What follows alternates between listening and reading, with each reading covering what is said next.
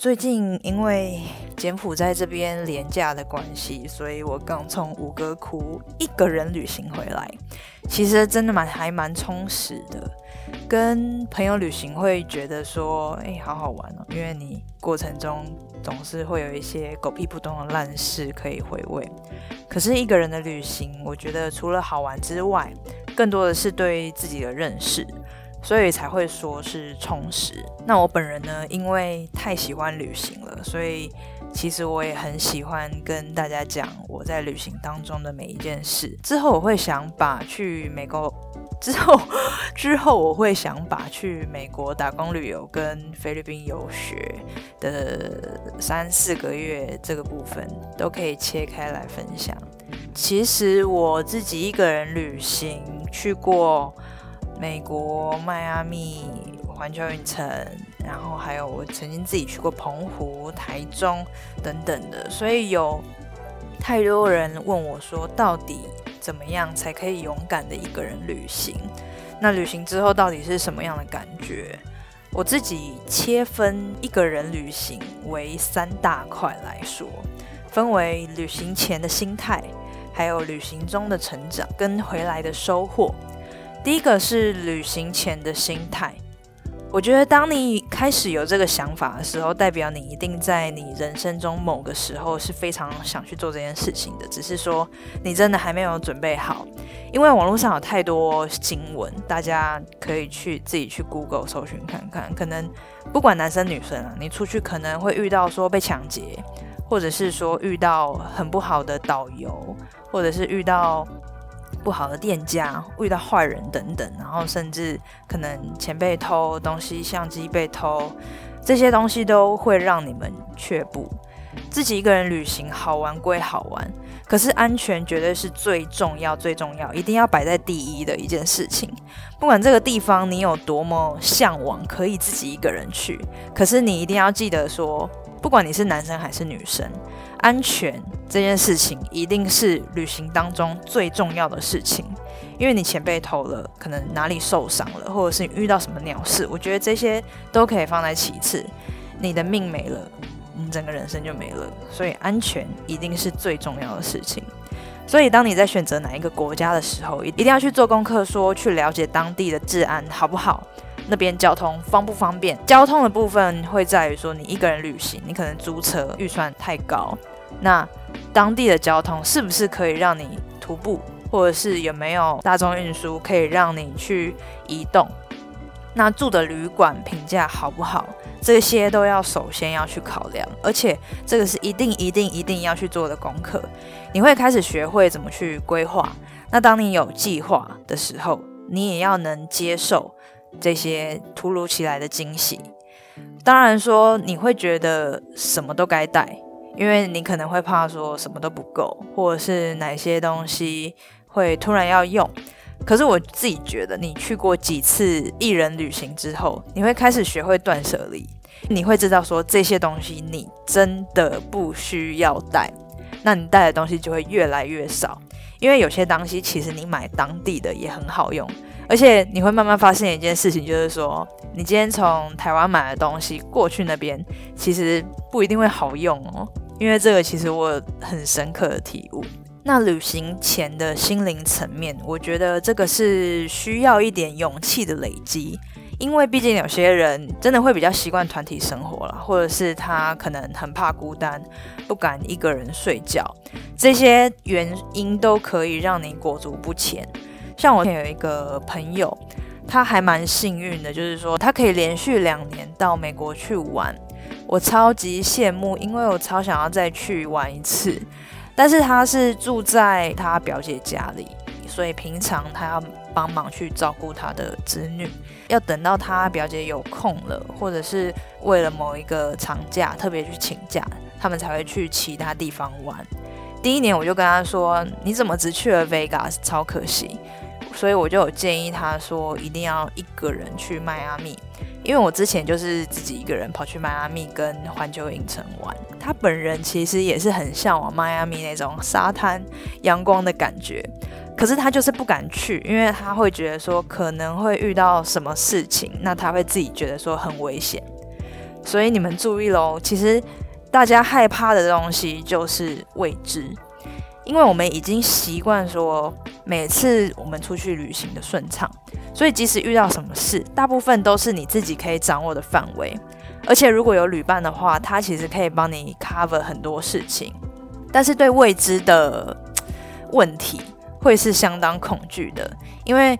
这些很可能会加诸很多负面事件的情境到自己身上，就是你可能会想象说，哦，可能会遇到什么危险的状况。可是像我刚刚讲的，安全摆第一，所以说如果在安全条件都能够达到的情况下，我觉得就去享受未知的惊喜吧。因为你出发前想来想去，你永远都不知道会发生什么。那你就会一直被困在你自己的舒适范围内，就越碰不到更多好玩的人事物。所以我那时候就有跟我朋友这样说，他后来他想了很久，也就是过一年嘛，因为第二年他要去了，就是也累积好他自己心里的勇气，所以他终于决定第二年的时候去美国的期间，他要顺便去迈阿密玩。只是说他去迈阿密的期间，还是跟着他朋友。因为刚好有朋友要也要飞过去美国玩，所以他们就约在一起这样子。我那时候还蛮欣慰，想说哦，终于你要自己一个人去了。因为那时候的她是一个不敢太一个人行动的女生。后来因为她朋友班排不开的问题，还是不我不知道什么挖哥原因，反正就是没有成型。想到这个，我就觉得哦，My God，超级可惜。三个月都待在加州，没有去特别的地方。因为如果是我，早就大跑特跑，不管有没有朋友，就直接，不管是做 Uber 也好，反正就是我只要不管有没有朋友，我就可以，我都会直接出去玩。所以在这边，我觉得要强调的部分是你的决心。这个部分跟踏出舒适圈很像，因为大部分的人还是会在意说别人的眼光。其实我之前也会，就会想象说别人看我自己出去玩的画面，别人会不会觉得这个人没有朋友，或者是去餐厅吃饭会不好意思跟他们说哦，我只有一位。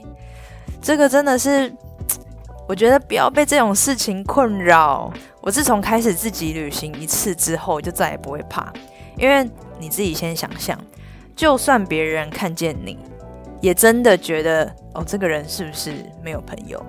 可是这个想法顶多停留在他脑中几秒。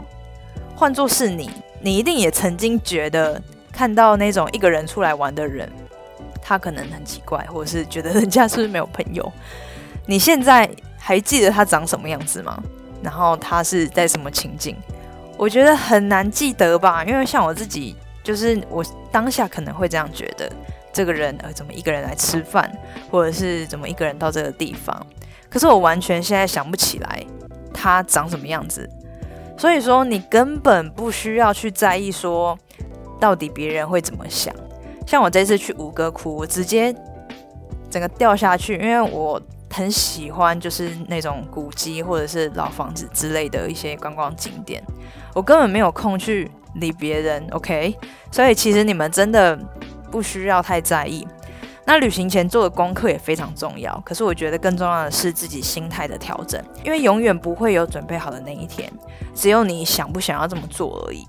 但是真的无法的朋友们，呃，我觉得也不强迫，因为有些人就是真的没有办法，他没有办法踏出自己的那一步。只是说，就是在你的人生里面，可能就无法体会到一个人旅行的美妙。当然啦，我觉得这个，如果你真的还是想的话，这个是可以练习的。因为你可能出去跟朋友出去旅行，不会只有一天，那你也可以跟你的朋友说哦，其中一天分开走啊，或者是你从台湾开始自己一个人旅行看看。假如说你住呃台北，那你就可以从桃园开始自己一个人旅行，或者是从宜兰开始。我觉得也是不错的体验。再来就是旅行中的成长，很多人会说一个人出去旅行会怎么样？会得到什么？会呃获得什么什么心灵层面的成长啊，或者什么的。我也记得之前曾经十年前吧，有一部电影就是叫做《一个人的旅行》，是茱莉亚·罗伯兹演的。可是我其实没有看这部电影，我也不知道为什么，就是提不起兴趣。我大概有看过大纲在讲什么，可是我记得那时候的我是觉得说，我不想要把这个东西当成一个范本，我想要创造我自己的一个人旅行的体验。而且网络上有太多文章去分享说，一个人旅行会更是你更认识你自己呀，打开世界观呐，blah blah blah。我自己觉得不用太在意说一个人出去旅行会得到什么，因为你你只要一直想，你就会什么都得不到。因为一个人旅行最重要的就是享受当下。你身边没有旅伴的状况下，你旅行中做的每一件事都是你自己的体会、自己的选择，而且每一个动作、每个决定都会更深刻。那你享受当下，享受自由的你，你想去哪就去哪，想在哪多留一下你就多留一下，想吃什么你就自己打开 Google 去查餐厅，或者是打开 Trip Advisor。去看说哪一家餐厅的星级比较高，你可以自己决定，没有人可以强迫你。旅行中发生的每一件事情，你都可以在回去之后回想，细细品味，然后跟回忆这件事情。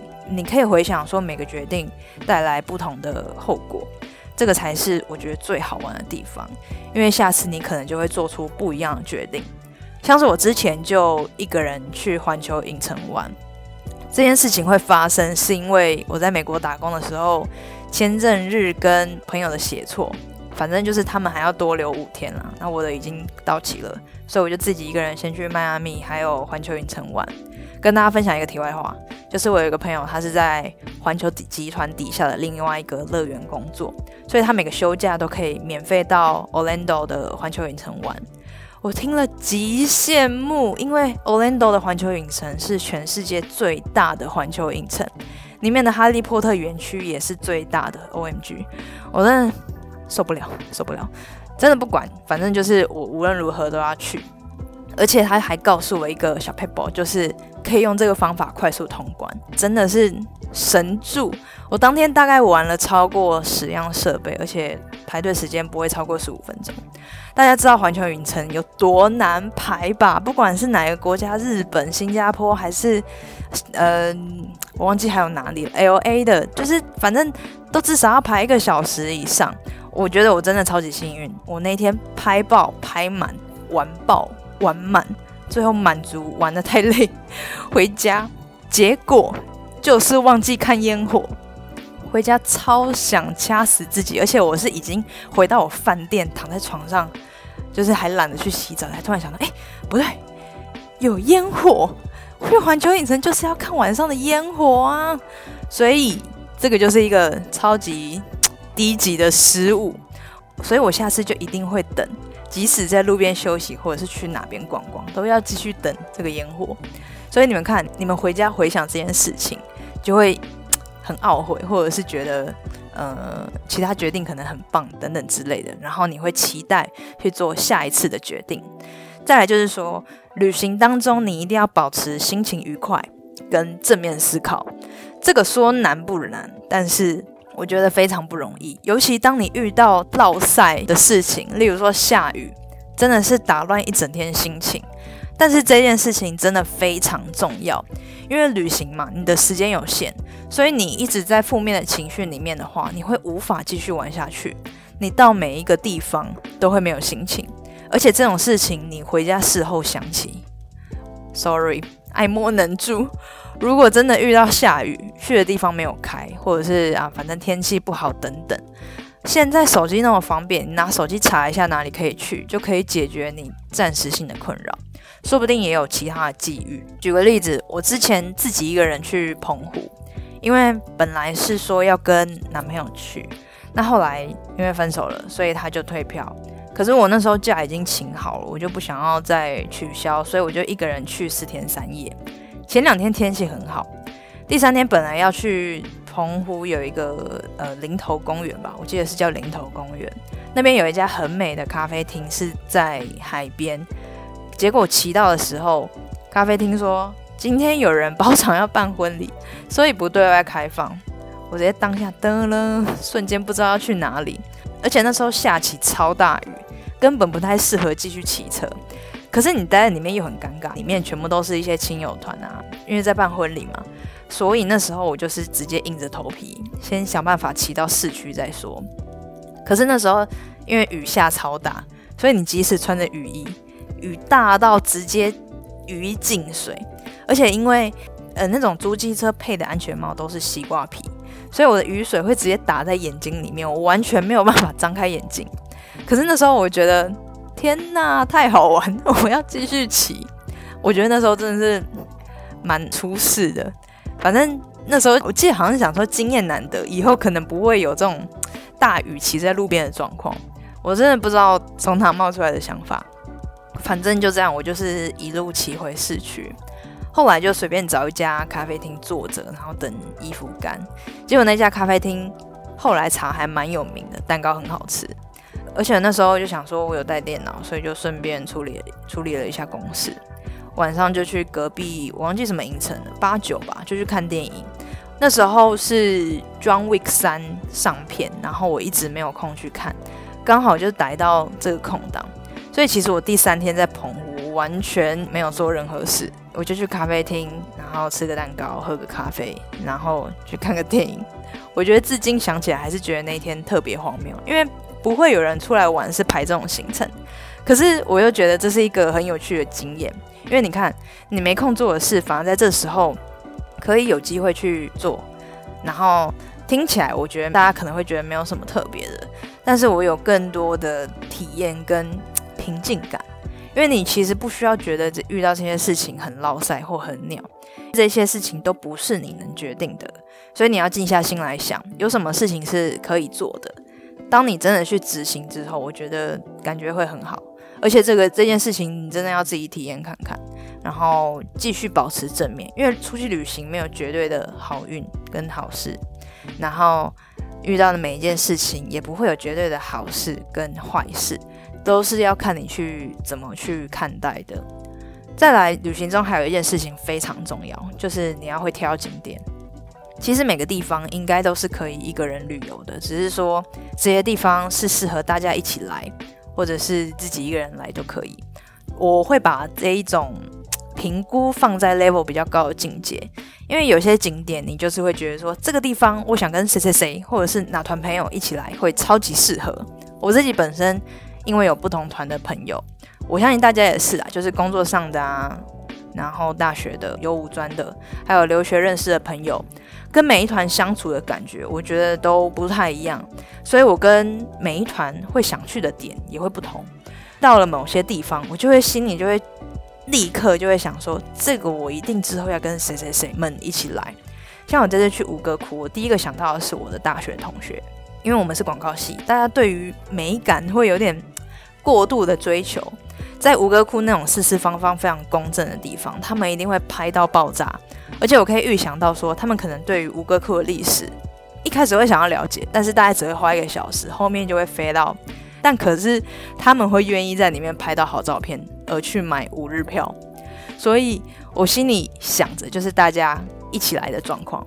那一个人可以去的，我觉得就是你自己喜欢的，但别人可能不一定会有兴趣的，因为你想要那些大家可以一起来的地方，就是你绝对有把握，大家也会喜欢的点，所以你才会觉得说，诶，这个我一定要跟某群人一起来。可是自己一个人，你想去哪就去哪，所以才说一个人去哪真的没有限制。可是再三强调说，你一定要以安全为主。最后，最后就是旅行完后的收获。我觉得这件事情讲出来，也不是说一定要一个人出去就会有什么人生体悟啊，或者是感触什么的，因为这些真的因人而异。那你也不要觉得我这样讲就特别去追求这种东西，因为体悟这件事情它是很个人的。你从旅行当中领悟了什么事，不是说你回来之后当天晚上你就会马上得到这个顿悟，而是当你后来在细细品味这件事情的时候。你有更多你的想法，那你对你未来的每一个决定的原因都会更加清楚，你也愿意正面的去承担你下决定的每一个后果，这才是你真正可以获得的东西。而且这些获得的内容同步也会影响你未来的价值观。我觉得这样讲有点虚幻。我分享一个我朋友去美国打工旅游的例子，其实我有一点忘记了，因为我跟他认识太久，他大概十年前跟我讲的。我记得他是说他自己那时候打工完，因为你打工完，你可以在美国再多留一个月。我忘记他那时候要去哪里，反正他在一个车站等车。那他因为行李很多。所以他本来是一个人在那边等，可是因为他肚子饿，他就去买了一个吃的东西。反正他就吃吃吃，发现哎，车子到站了，可是他手上太多东西无法连同行李一起拿起来，他甚至没有办法移动，因为当场人太多了。当下他是觉得说他感到蛮无助的，因为车子就快开走。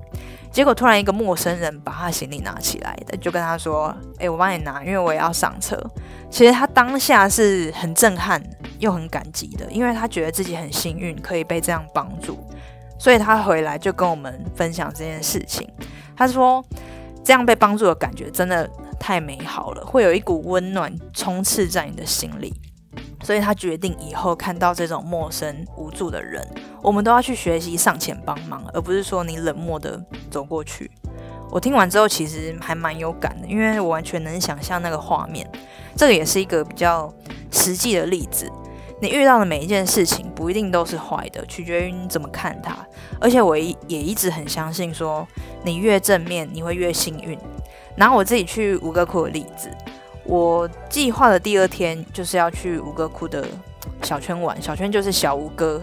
那小吴哥就是大家对吴哥窟印象的那五颗笋，长得很像笋子的那个庙啦。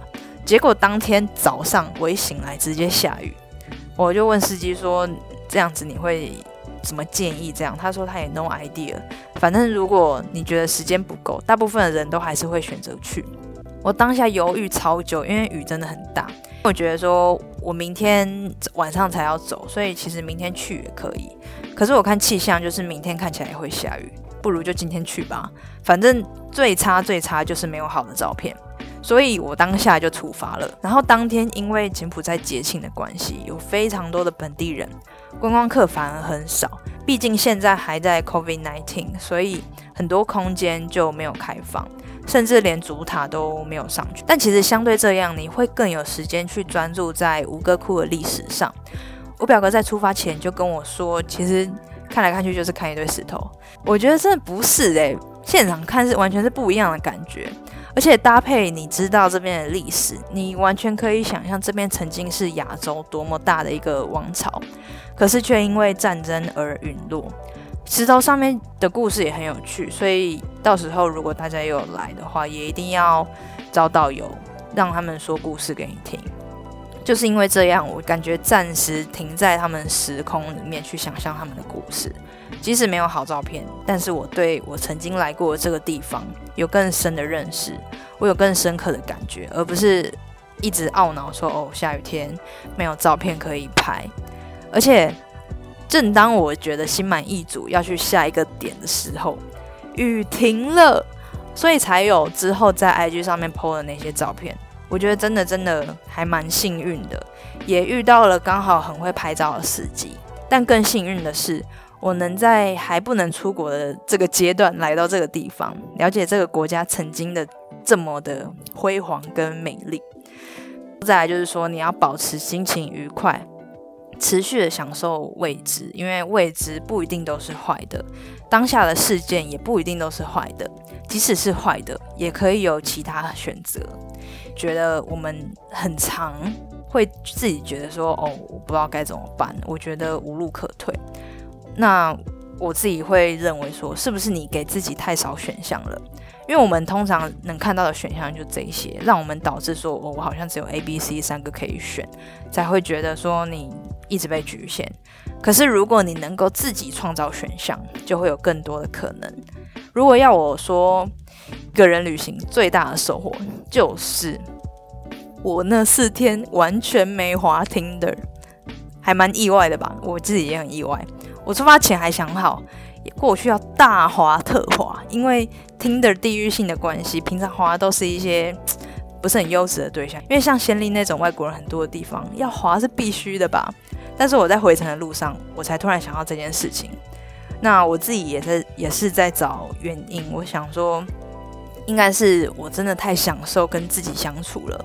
我有太多想吃的东西，想去的地方，然后想看的画面。以至于我完全没有想到这一件事情，所以说各位跟自己相处真的非常重要，不管你是单身还是你有伴，你都要学会跟自己相处，也理解自己在想什么，喜欢什么，不喜欢什么，想要什么，想达成什么。这些事情你不用刻意的去分享，但跟自己相处的时间，你就可以慢慢去设想这些问题，对之后遇到的每一件事情会更有帮助，去做你人生的每一个决定。那我觉得。我对一个人旅行的想法分享给大家，就是分为旅行前、旅行中跟旅行后。如果你有共鸣的话，也欢迎你留言，也可以跟我分享你自己获得的体悟。那今天的分享就到这边啦，大家拜拜。